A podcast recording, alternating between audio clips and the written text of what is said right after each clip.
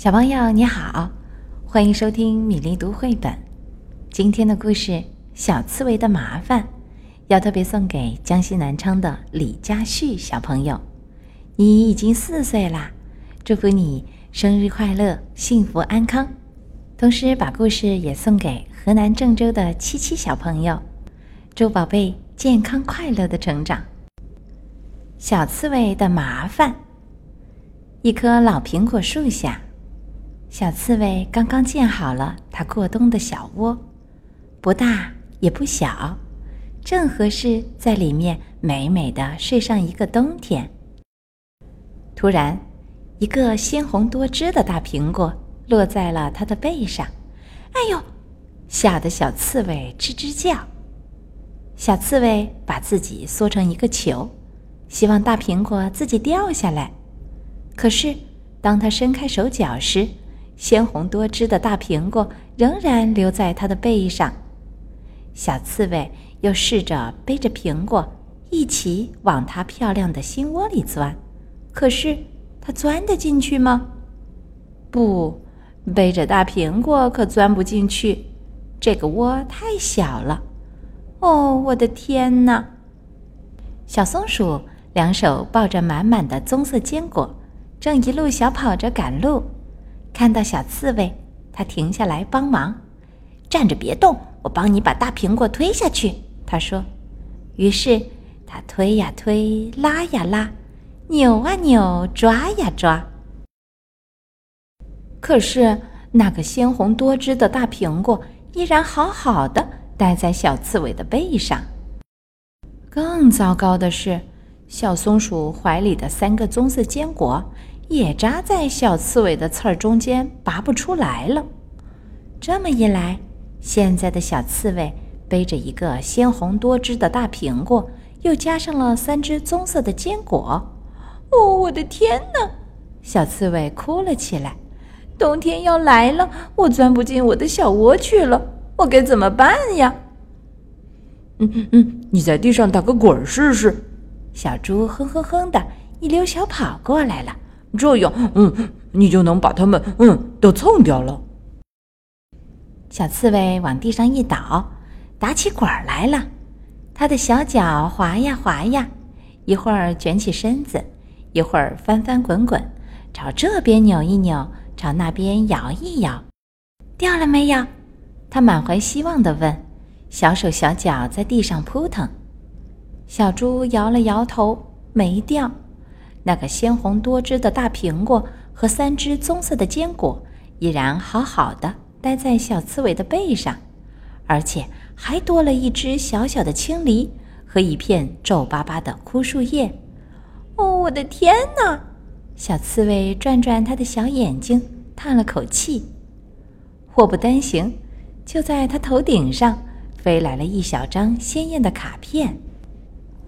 真烦人！它大喊。小刺猬左躲右闪，拼命地跑啊！小卡片也在左飘右荡地跟着它，不偏不倚的，正好落在它背上，扎在了大苹果和棕色坚果中间。这真是邪门啦！小刺猬叫着。现在它的背上插着一个鲜红多汁的大苹果，三只棕色的坚果，一只小小的青梨。一片皱巴巴的枯树叶，还加上一小张鲜艳的卡片。我永远也别想钻进我的小窝了。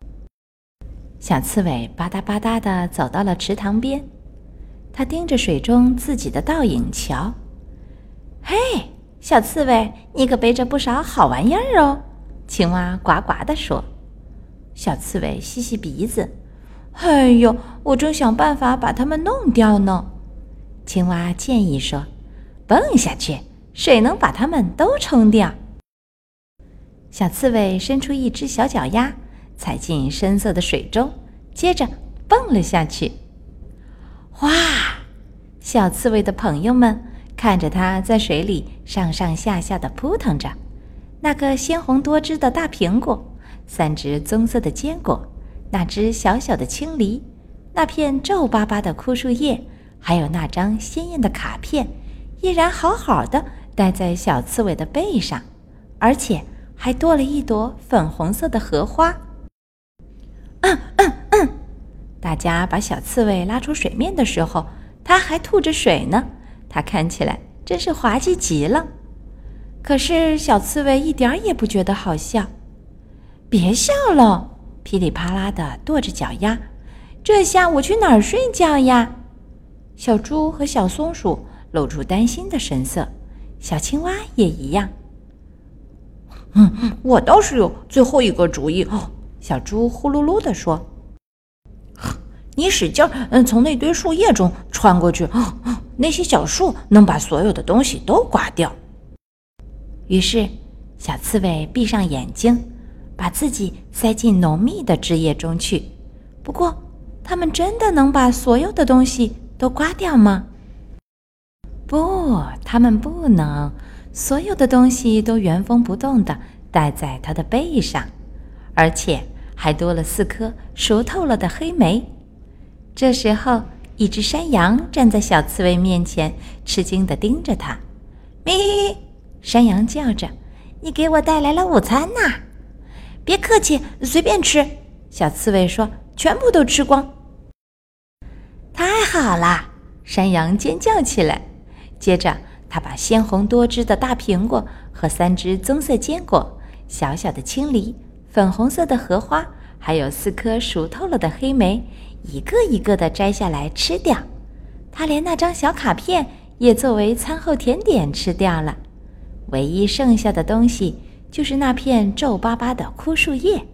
他已经吃饱了，多一点儿也吃不下了。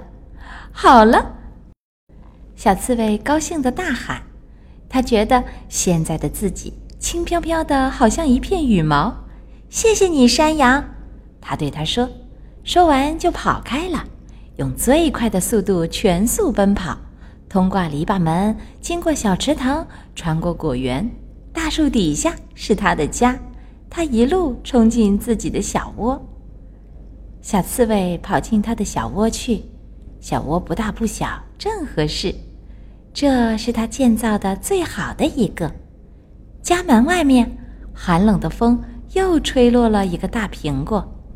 不过这一次，大苹果没有落到小刺猬背上，它躲在小窝里，可安全呢。一眨眼的功夫，它就睡着了。今天的故事《小刺猬的麻烦》讲完了，希望李佳旭小朋友和七七小朋友喜欢。接下来，我们读一首李坤纯的童诗《冬爷爷捏红了弟弟的鼻子》。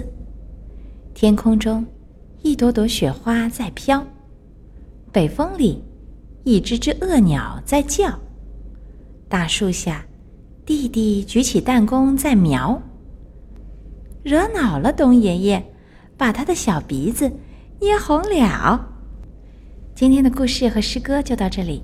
小朋友有喜欢的绘本故事，欢迎在微信公众号“米粒读绘本”留言点播。我们再会。